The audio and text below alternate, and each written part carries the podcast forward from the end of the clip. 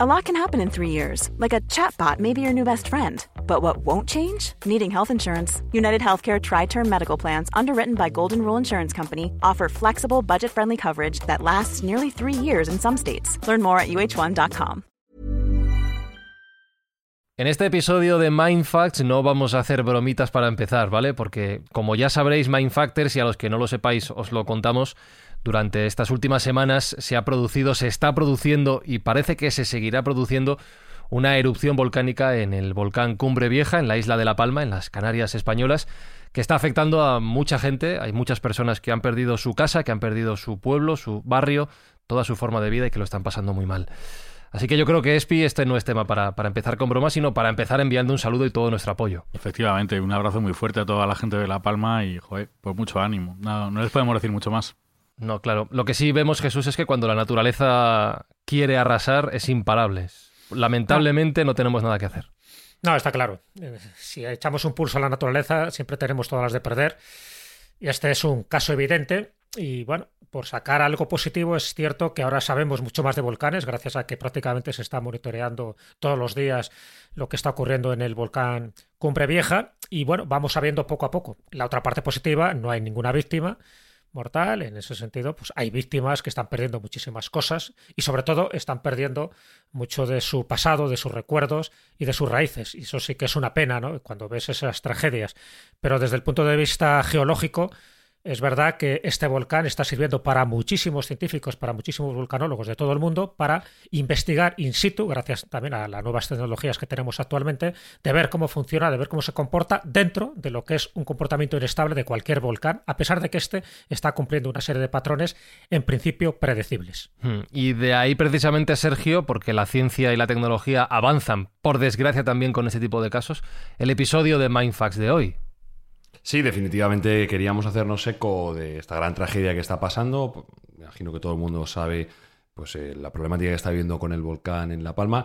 No queríamos entrar especialmente tampoco a, bueno, pues en este detalle de, este caso concreto, porque no somos vulcanólogos y no somos científicos, sino simplemente hacer un, bueno, pues nuestro pequeño homenaje a la gente que está allí pasándolo mal llamar a todo el mundo que nos esté escuchando a que soporte a La Palma, pues consumiendo sus productos, sus plátanos y que en el momento que se pueda volver a viajar, pues que volvamos todos para allá a apoyarlos como se merecen.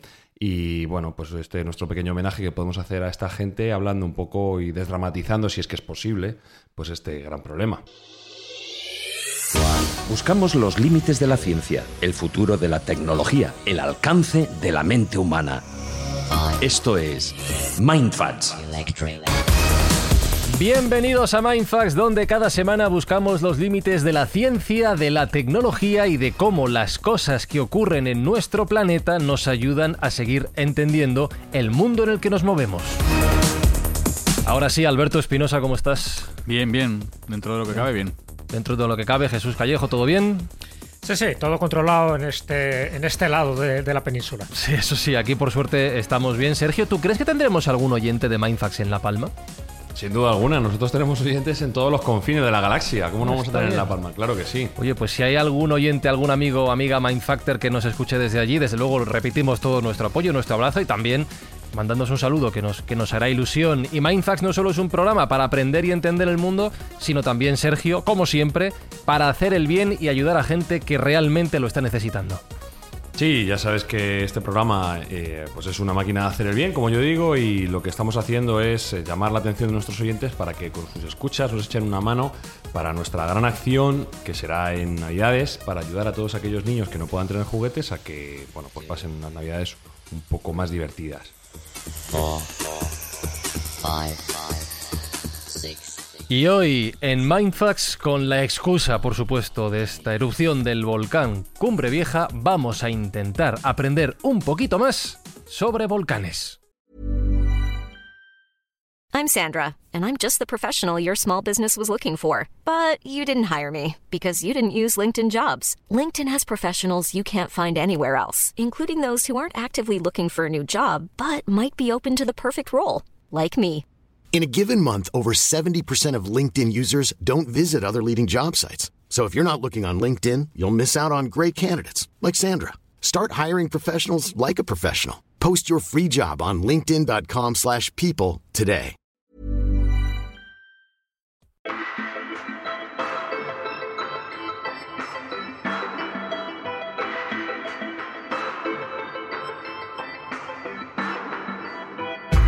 Se utiliza mucho la expresión de que la Tierra es un planeta vivo, no solo porque contenga vida, sino porque en sí es un ente que está en constante evolución y evidentemente tanto los terremotos, los seísmos como las erupciones volcánicas son buena señal de ello. Sergio, ¿es sorprendente o no? Tú nos lo dirás que en pleno siglo XXI, otra expresión que se utiliza mucho, todavía no seamos capaces de predecir el comportamiento de los terremotos y de los volcanes que van van de la mano. No somos capaces de saber cuándo va a haber una erupción y nos pilla por sorpresa, claro. Bueno, la ciencia ha avanzado mucho como en otros campos y definitivamente los vulcanólogos tienen muchas más herramientas de las que tenían antes, pero ciertamente la naturaleza en algunos momentos es caprichosa y bueno, pues son fuerzas de la naturaleza que no podemos controlar. Entonces, si sabíamos de la actividad de los volcanes y de cómo se comportan, se pueden medir, se pueden eh, hasta cierto modo predecir sus comportamientos, pero una vez que la naturaleza se desata, pues eh, pasan las tragedias que, estamos viendo en España, ¿no? que lamentablemente pues una población entera está en riesgo de, evacuación y de perder todo lo que tienen. Por suerte las bajas humanas están siendo escasas. Si esto hubiese ocurrido en otros momentos de la historia, pues hubiera sido un drama humano mucho mayor, como luego podemos tomar algún ejemplo. Eh, pero bueno, todavía nos queda mucho camino por recorrer y mucha ciencia por aportar para poder predecir, porque no tenemos de momento remedio para este tipo de eventos. Lo que sí podemos es, eh, bueno, pues predecirlos con la mayor antelación posible y anticiparnos nada más. Hmm. La naturaleza hoy en día nos gana por, por goleada en ese ámbito. Sí que es verdad que durante los días previos a la erupción del Cumbre Vieja en concreto, los sismólogos fueron detectando movimientos de tierra que anticipaban que esto podría ocurrir, Jesús, pero hay otros métodos no sé si decir científicos eh, o, que todavía están por estudiar por la ciencia, de hecho, de detección de este tipo de, sucesos y tenemos que mirar a nuestros amigos, acompañantes, eh, barra mascotas, ganado, etcétera, porque los animales sí que son capaces de, advertirnos. Sí, no, sin ninguna duda. De hecho, en Japón hay determinados animales que sirven como, como animales sísmicos para ver sus comportamientos en función de cómo se comporte, porque suelen tener unas, unas reacciones incluso de días anterior a que ocurra un seísmo o que ocurra cualquier catástrofe natural, y entonces a partir de ese momento saben que tienen que actuar con mayor determinación. Y eso por una razón básica, es decir, los animales tienen unos sentidos mucho más agudizados que nosotros. Nosotros somos seres humanos, tenemos una inteligencia, nos podemos comportar en momentos muy determinados pues con todas las con todas las precauciones de las que somos capaces, pero un animal presiente cosas que nosotros a priori no sentimos. Y esas señales previas pueden ser pues, pues cambios en las cargas eléctricas, ondas sonoras de baja intensidad, bueno, pues también esas afluencias de gases, por ejemplo, del subsuelo, que muchas veces no las detectamos y ellos sí, modificaciones en el magnetismo terrestre o bien nubes de vapor por la fricción de las rocas, que eso es lo que normalmente sí vemos los seres humanos, las demás cosas no vemos. Entonces, bueno, a partir de ahí, a partir de que ciertos animales, eh, y estoy hablando de gatos, hable, aves migratorias, eh, tiburones, porque claro, vemos el comportamiento de animales terrestres, pero también de los animales acuáticos, que se comportan de una forma determinada. Aquellos que perciben infrasonidos, como pueden ser los elefantes, eh, que, detectan muy bien las vibraciones, como pueden ser los gatos, los cambios, por ejemplo, en la presión ambiental, eh, los cambios en los campos electromagnéticos, todo este tipo de cosas lo saben los animales. Claro, muchas veces cuando no tenemos esa, esa preocupación por observarlos, cuando vemos que se comportan de una forma anodina, bueno, anodina en algunos casos porque quedan como como catalépticos, otras veces quedan pues como histéricos, se empiezan a mover de una forma muy loca. Bueno, pues todo eso lo que determina, como ya tenemos muchos casos, muchos casos de seísmos, muchos casos de terremotos, de tsunamis y también de erupciones volcánicas, pues bueno, pues vamos a observarles. Entonces, en el caso de los gatos, un elevado sentido de la vibración. En los pueblos, por ejemplo, muy cercanos a Etna, en Sicilia, eh, todos los campesinos tienen gatos en la casa y los tienen como detectores sísmicos. Es pibes, como hay que tener gato. ¿ves? Ya sabía, sabía que ibas a salir por ahí en cualquier momento. Claro, evidentemente. Es una evidencia científica. O un, hurón, puedes tener un hurón también. Pero no ha hablado de hurones, ha hablado de gatos. ¿Hurón? ¿Hurón? Está claro. Puedes tener un tiburón, pero no sé si viene bien. Un león también Por ejemplo, también podrías tener. Sí, también. Bueno, corre peligro tu vida, pero bueno, salvo eso, todo lo demás queda, bueno, si le queda conoces, bonito. Si le conoces de pequeñito, a lo mejor no. Los perros, fíjate, los perros, eh, ellos lo detectan de otra forma, ¿no? Perros, empiezan a ladrar de una forma incontrolada, se ponen muy nerviosos. Bueno, pues evidentemente es que están detectando algo que, les produce esa inquietud. Eh, por ejemplo, tener en, Japón, en Japón, ya sabes que es una zona muy sísmica, toda esta zona del Pacífico, entonces, por ejemplo, ellos tienen peces gato, también una vez más el gato, peces, gato, y carpas doradas, que son también detectores de sismos. carpas gato. ven comportamientos anómalos, o bien porque se quedan parados, o bien porque se mueven demasiado, saben que algo va a ocurrir. Y muchas veces, ya te digo, con una semana o dos semanas de antelación lo cual pues permite a los científicos, a los vulcanólogos, a los sismólogos, pues ver que algo está ocurriendo. Entonces hay pequeñas variaciones, ya el caso de, del volcán Cumbre Vieja ya venía precedido de multitud de sismos pequeños, es verdad que están por debajo de tres en la escala de, de Richter, pero, pero ya son como evidencias de que algo está pasando ahí. Bueno, pues evidentemente, si sabemos ese comportamiento, fíjate que hay hasta una organización y todo, un proyecto ruso-alemán de cooperación internacional, que investiga los flujos migratorios globales de los animales y anticipa desastres naturales y cambios en el clima, que se llama Icarus. Es decir, ya están tan preocupados, en concreto, los rusos y los alemanes, por esta problemática y sobre todo por este comportamiento de los animales, que han creado, bueno, pues eso, algo científico, porque en el fondo también es científico. Un comportamiento animal, ya sabemos que si, si reacciona es por algo, ¿no? No, no reacciona de forma caprichosa como puede ser un ser humano. Entonces, bueno, pues desde ese punto de vista, claro que sí. Eh, por poneros un ejemplo, en 1975 en la ciudad de Haichen, en China, que fue golpeada por un terrible terremoto, bueno, pues hubo unas serpientes que salieron de sus madrigueras en pleno invierno. Fíjate, estaban invernando. Unas serpientes que salgan de las madrigueras sabiendo que se están jugando la vida es porque algo gordo está ocurriendo. Bueno, pues ellas se, se sintieron impelidas a salir de, de, su guarida, de sus madrigueras, en ese periodo de invernación. Claro, si esto lo detectas, un chino lo sabe, dice, algo está pasando aquí. Y efectivamente, al, al poco tiempo, a los pocos días, ocurrió ese terremoto. Y eran serpientes.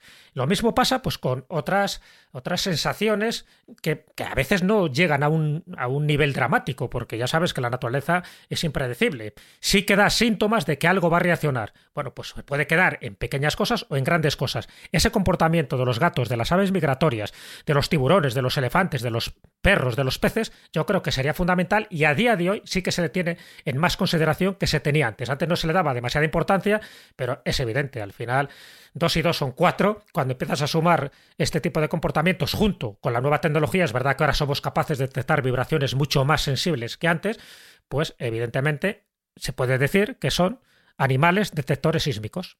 Y fíjate que el propio testimonio de la gente de Cumbre Vieja, de los propios pescadores en Cumbre Vieja, estaban anunciando y sorprendidos porque una semana antes de la propia erupción no había bancos de peces que pescar. Estaban totalmente, totalmente extrañados porque la pesca había bajado tanto. Y es que efectivamente, como tú dices, tienen un sentido que nosotros carecemos y que les estaba anticipando este desastre que iba a venir tienen, eh, eh, le pasa a los tiburones, los tiburones, también los delfines ocurre, son capaces de captar los cambios en la presión del agua.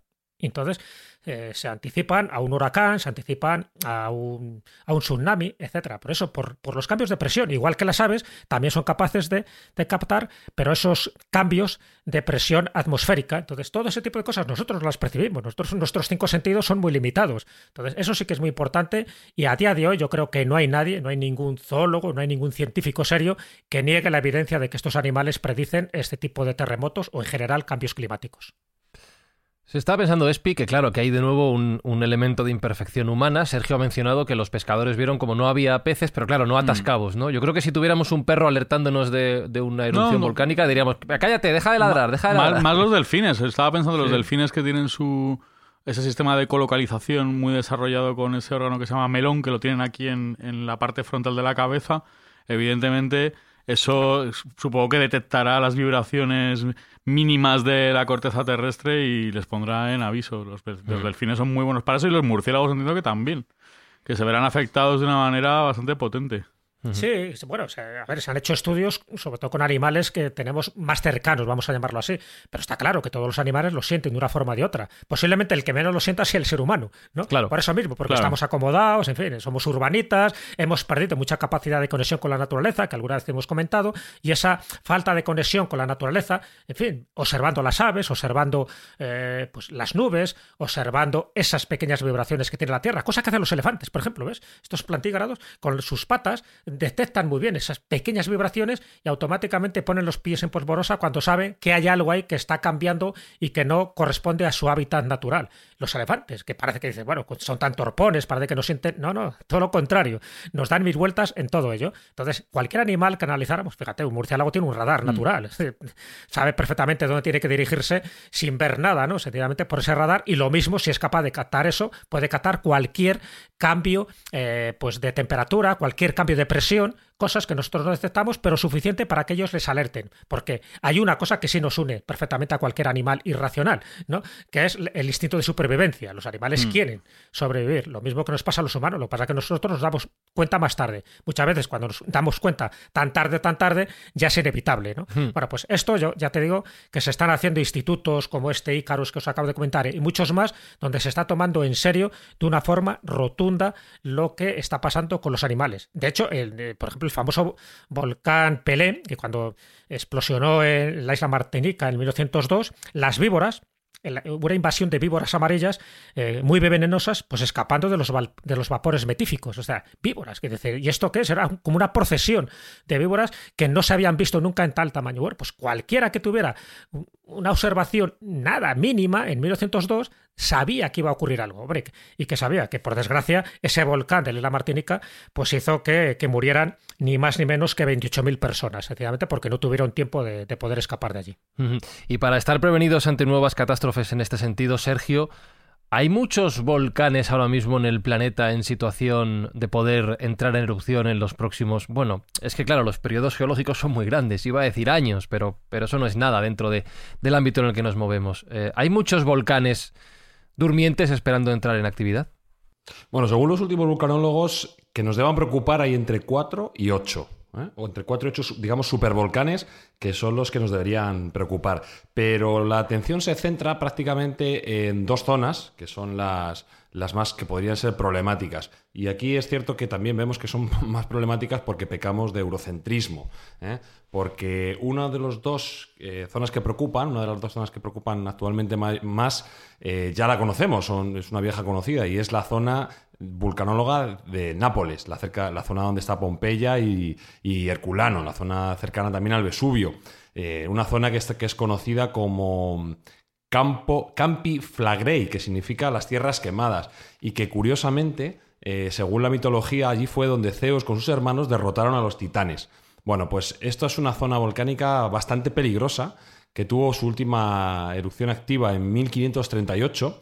Eh, y que de momento está durmiente, no, no, parece que vaya a despertar, pero una erupción de este estilo podría hacer una, una lluvia de ceniza y una nube de, humo que cubriría pues, una gran porción de Europa eh, con bajas estimadas de unos 250 eh, millones de personas. O sea, estaríamos hablando de casi toda la población de Europa en el peor de los escenarios, si fuese una erupción extrema, porque estamos hablando de un volcán de unos 100 eh, kilómetros de radio, la mayoría está sumergido, no, lo vemos, solo vemos una, de sus bocas, con 24 bocas distintas, ¿de acuerdo? Con lo cual, bueno, pues eh, como digo, la mayoría estaría sumergida y, no la estaríamos viendo, pero los vulcanólogos lo tienen bien señalado y está bien controlado para que precisamente si hubiese algún problema, pues tuviéramos la mayor de las posibilidades de escapar, aunque, bueno, pues a la gente de la zona no les sería muy sencilla. Y la otra zona que también preocupa bastante es una zona que curiosamente está alejada de nuestro radar y que no está a la vista, y es la zona volcánica de la Antártida.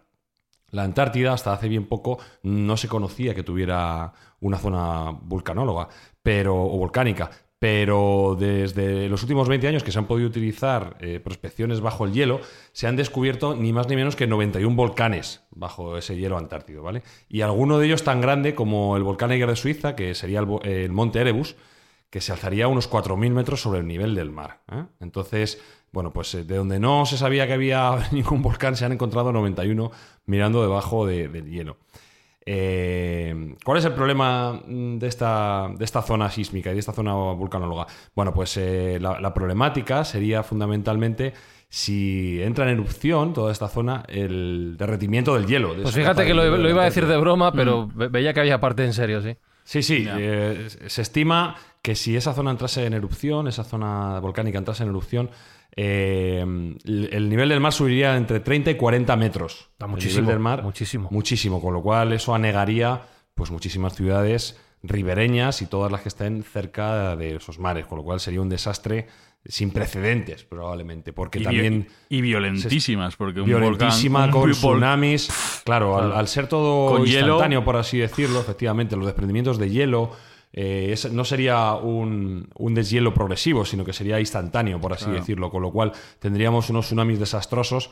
Yo he podido ver unos vídeos de las recreaciones que se han hecho al respecto y efectivamente parece una película de terror de Roland Emmerich, ¿no? Estas que son tan, Hmm. Tan peliculeras de Hollywood donde se ve pues las eh, to- toda la ciudad de Nueva York absolutamente destruida, etcétera. Bueno, pues las simulaciones que se hacen van en ese ámbito. Nosotros que estamos en Madrid, yo creo que igual nos salvábamos, pero ciertamente, eh, bueno, pues la gran parte de la población mundial eh, está localizada cerca de las costas por, por motivos obvios. Entonces sería un desastre sin precedentes.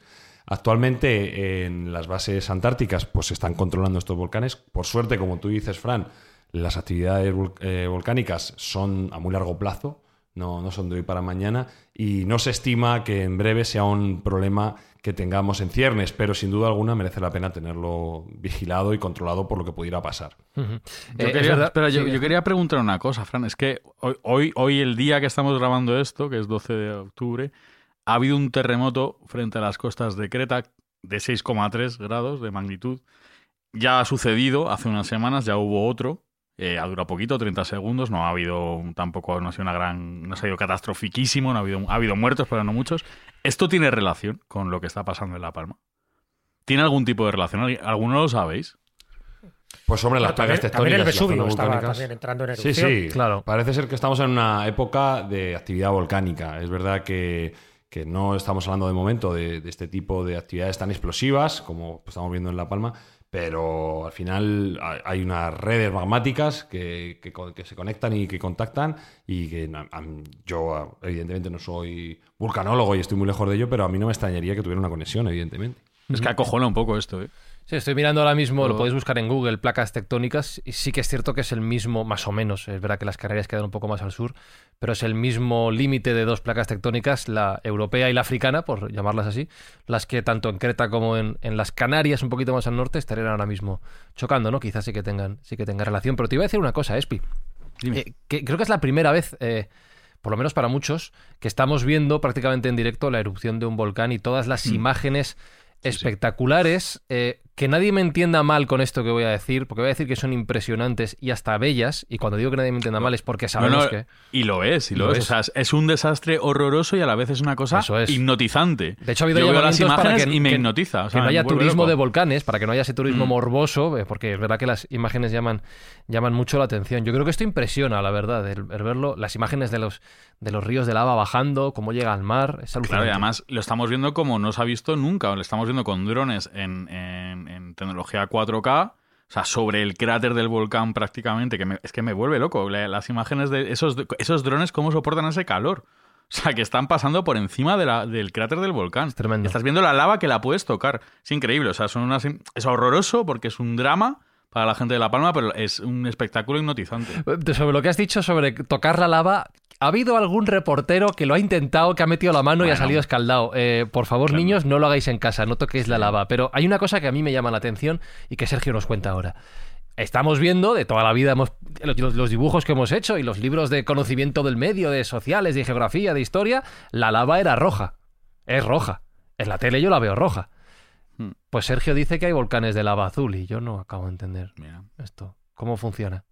Bueno, no siempre la lava es roja. Antes de entrar en detalle, como has dicho lo de tocar la lava, quiero hacer un llamamiento. No toquéis la Sí, lava. eh, eh, no toquéis la lava, pero es que eh, esto parece una broma, lo del turismo de volcanes, pero es que desde el año 2000 han muerto 2.000 personas por turismo de volcanes inapropiado. Por hacerse decir, selfies. Por hacerse selfies, por acercarse demasiado, por tentar la suerte. O sea, Pero eso está estamos- bien, eso beneficia a la evolución. Premio Son Darwin. candidatos al premio Darwin. Claro. Claro, pero nosotros, eh, nuestra prudencia, llamamos a todo el mundo a que se alejen de los volcanes, no, no que se acerquen, ¿no? Entonces, eh, no es ninguna broma y hay más muerte de la que desearíamos y de la que nos gustaría. Y efectivamente, hay volcanes que no son de lava roja. La lava, a partir de 525 grados, empieza a brillar ese rojo brillante que nosotros eh, nos llama la atención tanto porque como, bueno, pues quizá por carga genética, siempre el fuego nos, nos llama la atención, ¿no? Y nos, eh, nos embelesa. Igual que miramos una chimenea o una fogata, bueno, pues esa lava con ese color también nos deja atónitos, ¿no? Eh, incluso si se llega a mayores grados, a mayores graduaciones, la lava puede ser ya más tirando a naranja o incluso amarilla. Cuanto más amarilla la veáis, es que más temperatura está alcanzando. Pero entonces lava azul es que es lava fría.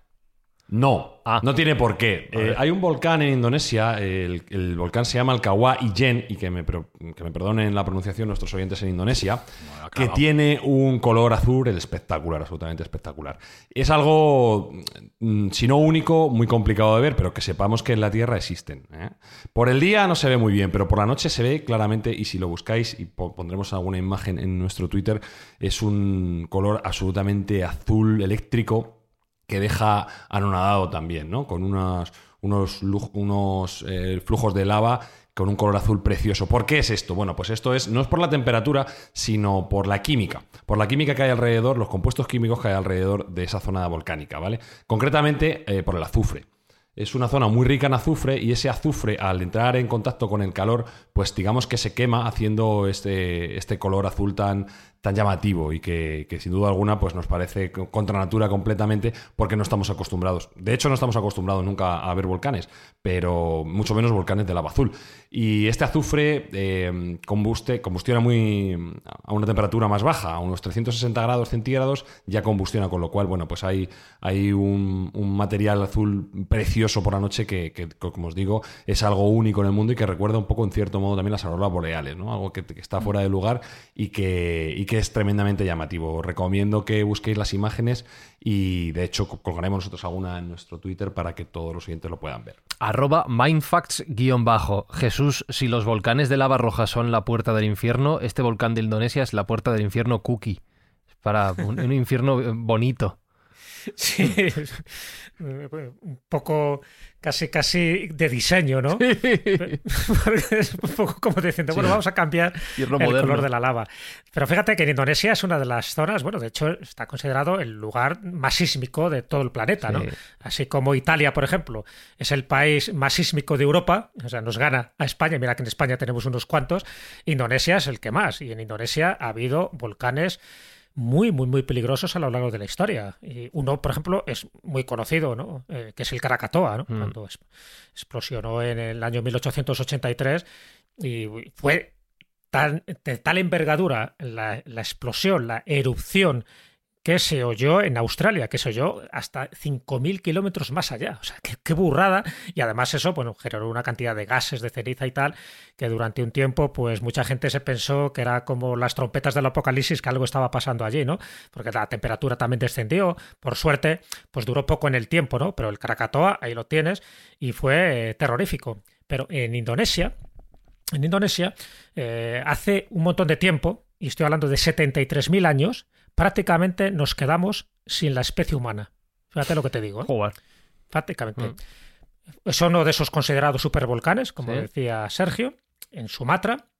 Y hace 74.000 años, más o menos, es cuando se produce una erupción de tal tamaño que, bueno, ya te digo, baja la temperatura a unos 5 grados, se genera lo que se llama un invierno nuclear y reduce la población humana, tampoco es que hubiera mucho, ¿no? Claro. Pero reduce la población humana a 10.000 habitantes, es decir, a 1.000 parejas reproductivas. O sea, hoy en Mil día, en otras especies animales, diríamos al borde de la extinción. Prácticamente estuvimos Mm. al borde de la extinción.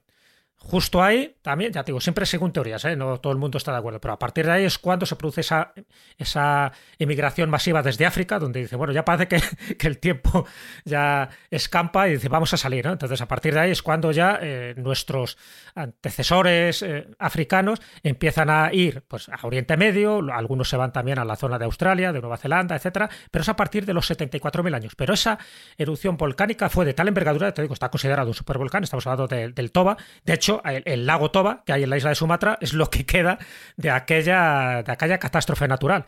Y eh, las estimaciones, pues, está claro que estamos hablando de una de una cifra de años bastante, bastante longeva, pero las estimaciones es que quedaron unas 10.000 personas, pero de esas 10.000 personas solo unas 1.000 parejas reproductivas. A partir de ahí se volvió a empezar prácticamente de cero, diciendo, venga, los más aptos, los, más, los que estaban en una mejor zona geográfica, empezaron a sobrevivir. Y también fue ahí, ¿no? En Indonesia. Pues digo que, que son bastante lugares. Bueno, uno que, que conté en uno de los MyFAS anteriores, os acordáis del volcán eh, Tambora, el monte Tambora, en 1815, la erupción que hubo, pues hizo, eh, que mató a casi 100.000 personas, pero hizo que eh, en 1816, cuando hubo un verano sin verano, es decir, un verano bastante frío, es cuando se reunió Lord Byron y Shelley y Mary Shelley y entonces se genera el Frankenstein, ¿no? Porque claro, no podía salir, además los colores del cielo eran muy bellos, se estaba produciendo una catástrofe, pero todo, todo es bonito en estas cosas. Los sí, colores cromáticos, Turner, por ejemplo, se, es, se inspiró y se basó en esos colores para muchos de sus cuadros, muchos pensaban que era un defecto que tenía en la vista, no era así. Bueno, pues eso lo hizo también el Monte Tambora, el volcán Tambora, y que está en Indonesia. Pues digo que hay varios casos donde en Indonesia, cuidadín, cuidadín, ¿eh? que cuando, cuando respira un volcán y cuando se produce algún tipo de terremoto, por la, pla la placa tectónica que tiene, las catástrofes suelen ser mucho más radicales y mucho más terroríficas que en otra parte del mundo. Espinosa. Si estaba pensando una cosa. ¿Qué estabas Que pensando? con mi pareja reproductiva es fácil encontrarte con tu ex ahí, macho. Si yo estaba pensando otra Sí. cosa parecida. Que A si to- 500, 500... nada, ahí, te conoces con todo el mundo, ¿eh? Pero que, de hecho, yo lo que iba a decir es que si el ser humano renació de esas mil parejas, Sí. ahora mismo Somos- tú somos y primos. yo, Callejo Somos y Cordero claro, y los oyentes de. Mindfax y Espinoza, nuestro oyente Espinoza y, Sí, Jesús. y Andrea Espinoza. también. Todos Sí. somos primos. Sí. Todos primos. Está claro, Todos está primos, pensadlo, todos todos primos. primos. Y Mi todas prima, las dioptrías me las he quedado yo. Todas para mí. Sí, Todas para ti, todas para ti, todas para ti.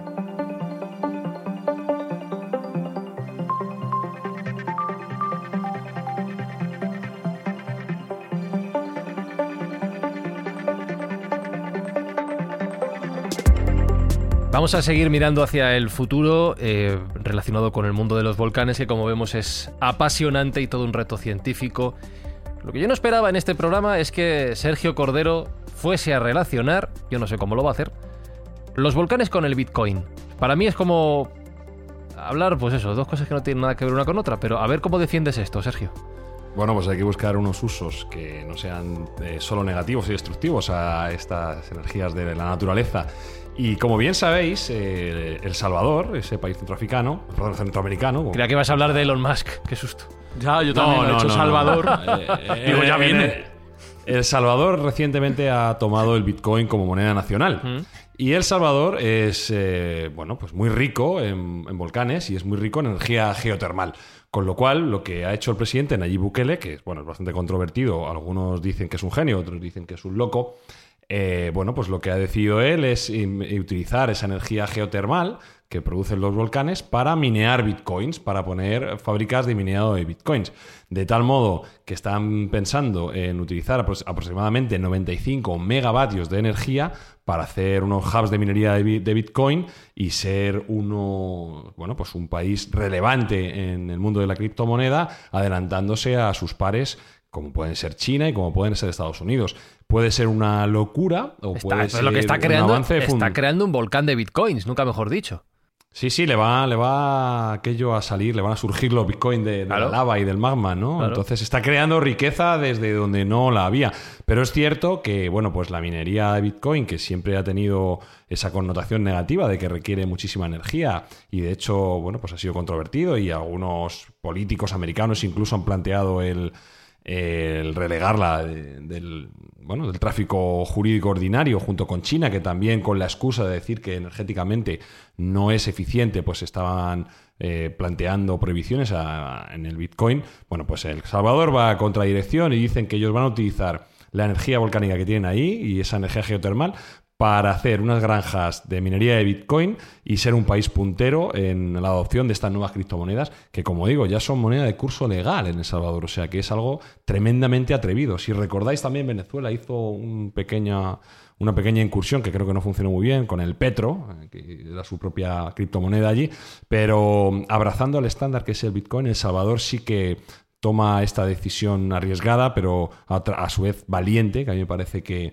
que puede funcionar y que puede traerle beneficios eh, utilizando energías renovables y sobre todo sin emitir ni, un poquito más de CO2 y utilizando las energías que ya les proporciona la Tierra. Con lo cual a mí me parece una iniciativa por lo menos a estudiar ¿no? y aplaudir 100% limpia, 100% renovable y con cero emisiones, utilizando esa energía que la naturaleza les ha dado. Un aplauso por mi parte para la iniciativa del Salvador y esperemos que les salga bien. Aquí el que no corre vuela, Espinosa, es tremendo esto. Ya ves. Es. Yo el otro día lo pensé, si no habría alguna forma de, dentro que es una desgracia esto del volcán de La Palma, aprovechar esa energía de alguna manera para generar, no sé, no, no sé si a alguien se le habrá ocurrido este tema pero o de alguna una- manera plantearlo. Una de las consecuencias Es que- curiosas es que la isla está creciendo. Poquito. Sí, Sí, sí, un tiene una península, Claro. claro.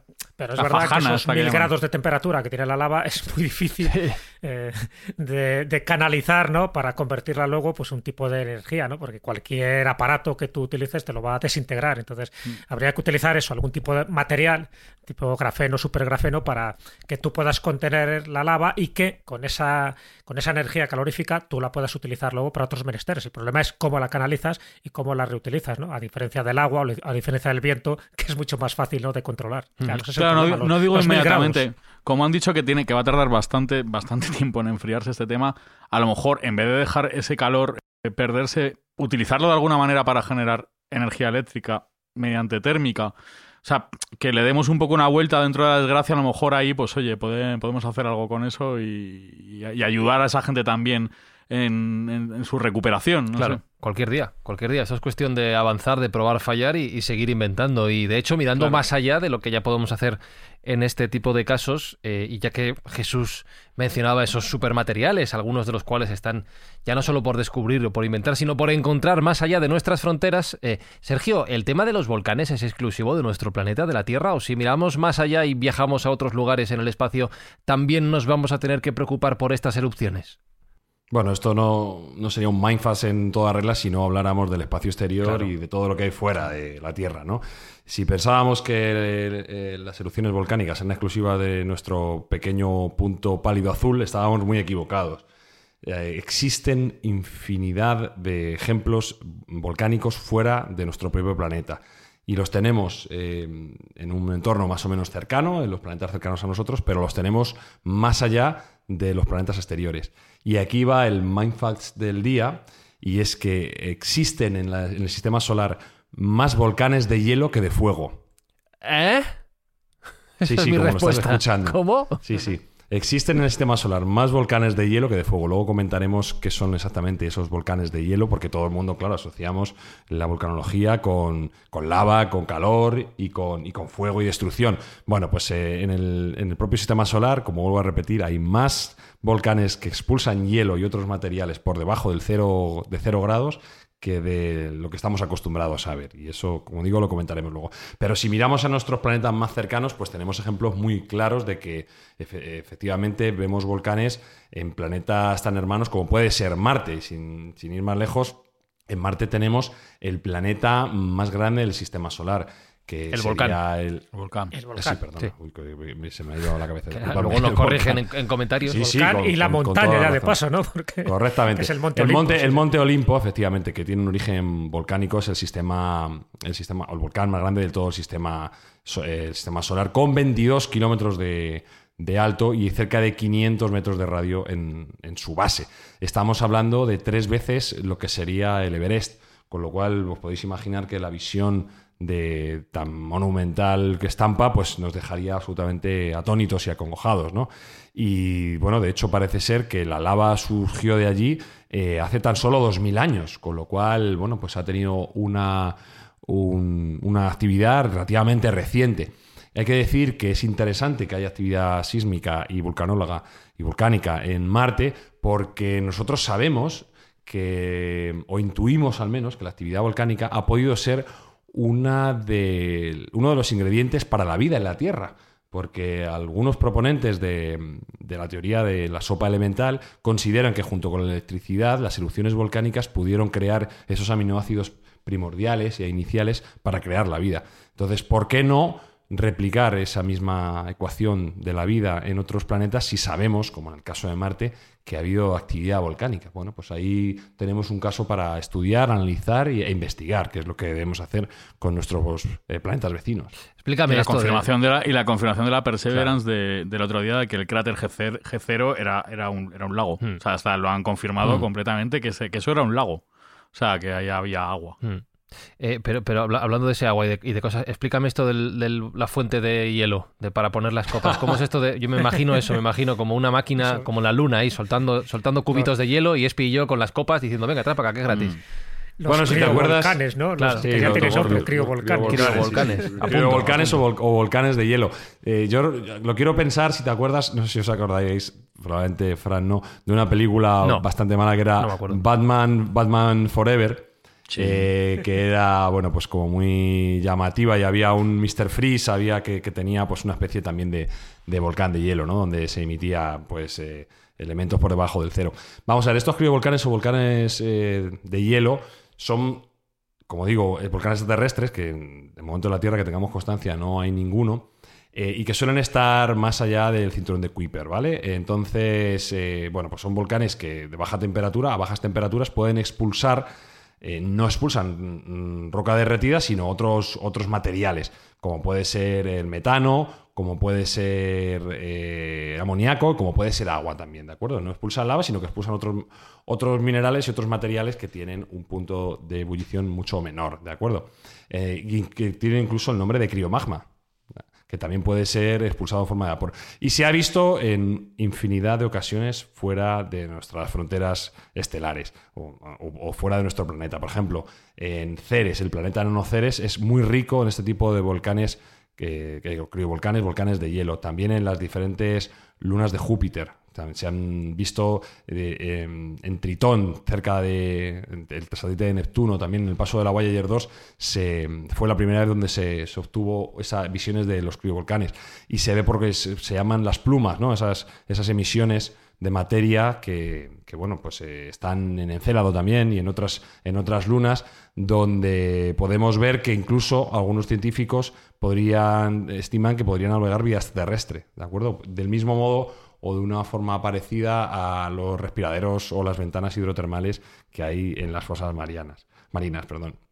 Entonces, bueno, pues eh, son, como digo, volcanes que emiten otro tipo de materiales eh, por debajo del cero y son muy, muy, muy comunes. Tanto es así que, como digo, hay más criovolcanes en el sistema solar que de lo que hay volcanes calientes, por así decirlo. Bueno, llama mucho la atención, ¿verdad? Porque los volcanes, es verdad, se ha demostrado que en todos los planetas rocosos del sistema solar hay volcanes, ¿no?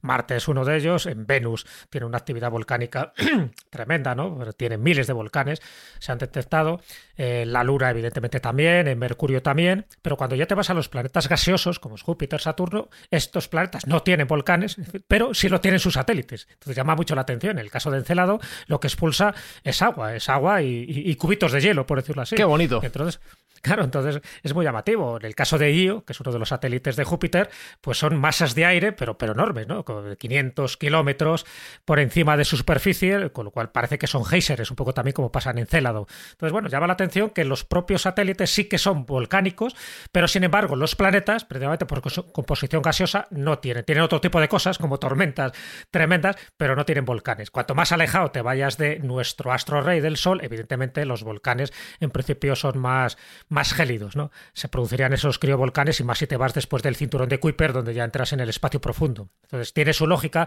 porque cuanto menos calor, en teoría, parece que el magma no sería un magma tal como lo conocemos nosotros, sino otro tipo de sustancia, de líquido, y en el concreto de Encelado, ya te digo, son volcanes que expulsan agua. ¿Tú te imaginas eso, Espi? Quedarte Sí. sin hielo y decir, subo, subo al volcán a refrescarme mi chisporrote antes y grams tónica. Ya ves tú, lo que pasa es que ese hielo lo mismo está, está muy frío, tío. Un poquito frío y sucio también. Sí. Un poco Y ese frío. agua Ese yo no la bebería tampoco. poco Para consumir- consumo humano.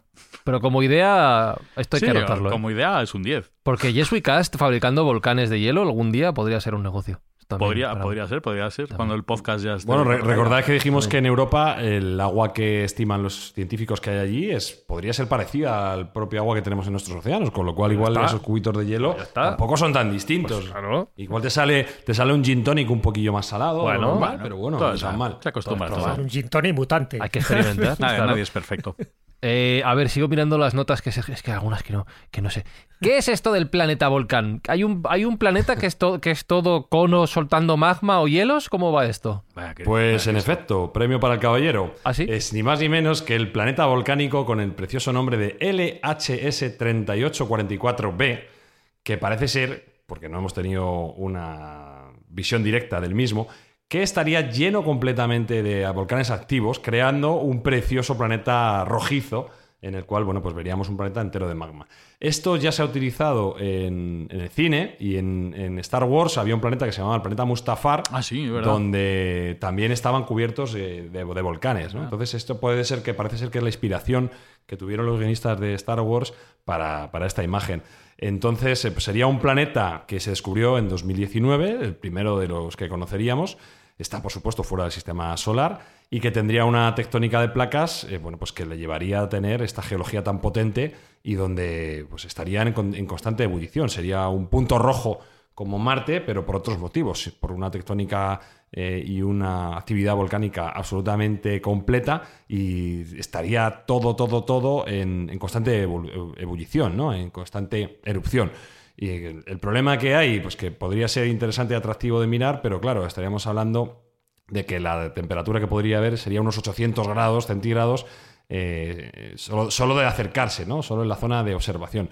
Y por la noche, la zona, digamos, que, no, no tuviera actividad volcánica o, donde no estuviera esa zona de actividad sísmica y volcánica, pues bajaría la temperatura a 250 grados bajo cero. Con lo cual no sería un entorno muy amigable 250 para 250 bajo cero. O sea, mil grados de diferencia de, un lado a otro. Donde te, donde te explota el volcán, 800. Donde el volcán está tranquilo, menos 250. No, O sea que, para que luego digan que Madrid tiene diferentes, diferencia térmica, pues vete al planeta volcán y me lo cuentas. Eso no suena bien para hacer la urbanización, no suena bien, ¿eh? No, no, no me mm. parece amigable. Y por último, ¿qué es el volcán de hierro? Creo que seguimos mirando al, al espacio, ¿no? Todavía seguimos ahí fuera. Sí, vamos a ver, el volcán de hierro es un, una maravilla también de la naturaleza y algo único, sin duda alguna.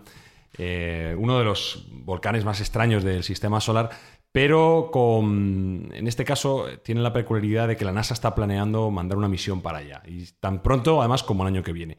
¿Dónde va a ser esta misión y con qué objetivo? Bueno, pues es eh, al, asteroide más rico en metal de, todo nuestro sistema solar, que es el sistema 16 Psique. ¿Vale? Vaya nombre, de, va de mierda. Tenemos que mejorar esa parte, sí. Sí, el naming no, no, no, se trabaja. El EC32, 16 SIC. La NASA necesita 16 más gente de marketing. Hace falta bueno, pues, claro, que pongan nombres. 16 SICE que tiene. Un, Doraemon, yo qué sé. Eric Clapton, claro. yo qué sé. Iron Maiden. Ronaldinho. el volcán Iron Maiden. Había que, había que mejorar ahí, sí, sí. bueno, pues parece ser que este, este asteroide de tan infame nombre pues está compuesto mayormente por, por hierro. Y, una de las peculiaridades que tiene es que tiene volcanes activos, con lo cual tiene volcanes activos que expulsan en todo momento hierro fundido. Entonces, eh, bueno, pues esto le hace un, algo único dentro del, sistema solar y la NASA ha tenido a bien el mandar una sonda para allá, que además tiene una peculiaridad también, y es que va a inaugurar un nuevo sistema de comunicaciones eh, que va a dejar atrás el sistema de ondas de radio en favor de mm, emisiones por láser. Mm. Con lo cual vamos a aumentar el ancho de banda que teníamos antes, ni más ni menos que por 30. ¿De acuerdo? Entonces eh, vamos a mejorar el wifi de allí de, las ondas que estamos mandando eh, con esta nueva tecnología de, envío por láser. En principio está tasado incluso lo que se puede llegar a mandar, que serían 264 megabits por segundo. No está nada mal. Estaríamos casi hablando de una DSL de casa nuestra o, una, o en su defecto una, una fibra pequeñita. Bueno, pues van a enviar a, este asteroide tan curioso que tiene un, un corazón o un núcleo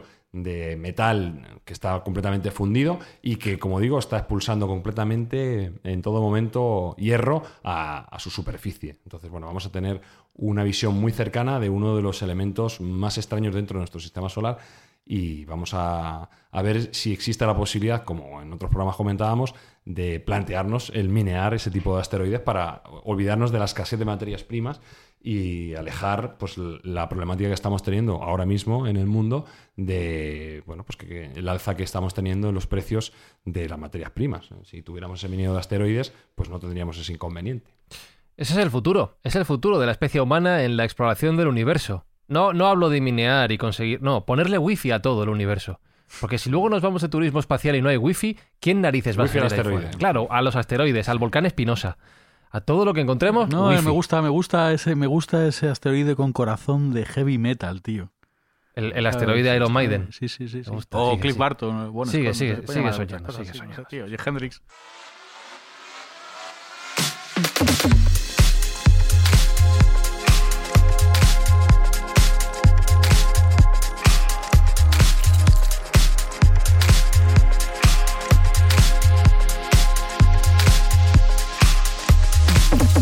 Soñar es gratis, Espinosa, y así avanza la especie humana, imaginando, imaginando el asteroide Claro. Iron Maiden, el volcán, lo que sea, lo que tú quieras. Eso es, Todo es siempre, posible. siempre, siempre. Todo, todo lo que cabe en la imaginación de los seres humanos se puede construir. Eso no hay límites. Pero tú no te olvides. dijo Julio Verne. También. Pero no te olvides, y lo ha dicho Jesús, de tener gato. No te olvides de tener gato. Sí, yo tengo uno en el coche, sí, con eso cambio la rueda cuando se me Pero pincha, ese tío, no te va ningún a problema. alertar de un volcán. No, no, y- y me hace caso cuando le digo yo, tío. Pero bueno, Jesús, aquí tenemos una muestra de que, lo repito para que todo el mundo lo tenga claro, la excusa de la erupción del volcán de La Palma, con todo el respeto y el cariño hacia la gente de allí, nos sirve, por supuesto, para siempre seguir aprendiendo e intentando entender mejor el mundo que nos rodea. Y siendo un poco más humildes, yo creo que lo que decíamos al principio, las fuerzas de la naturaleza son tremendas, están ahí y muchas veces cuando queremos desafiarlas y queremos construir donde no hay que construir y cuando queremos eh, hacer cosas que van en contra de lo que es la propia dinámica o armonía de la naturaleza, pues al final nos encontramos con lo que nos encontramos. Yo creo que eso nos tiene que hacer eso, pensar el papel que ocupamos en la naturaleza y saber que cuando el mar o los volcanes o la tierra se pone brava, lo único que tenemos que hacer es agachar la cabeza, aprender y no cometer los mismos errores. Que somos un moco, que somos un moco, tío. Somos un moco.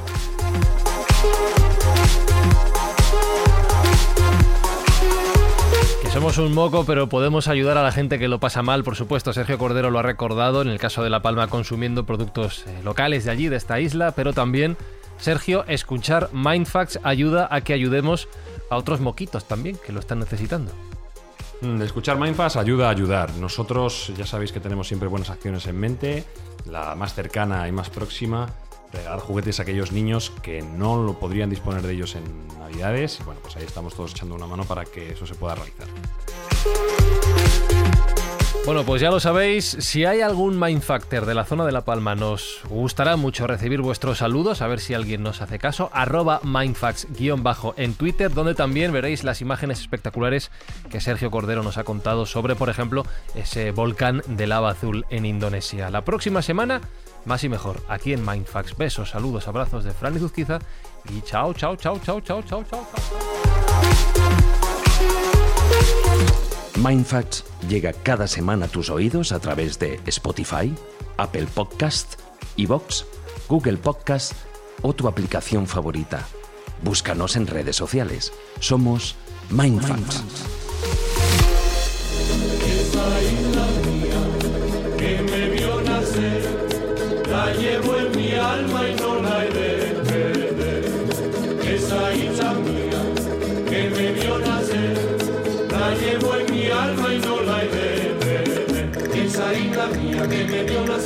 la llevo en mi alma y no la de perder. Esa isla mía que me vio nacer, la llevo en mi alma y no la de perder. Esa, isla, mía que me vio nacer, la llevo en mi alma.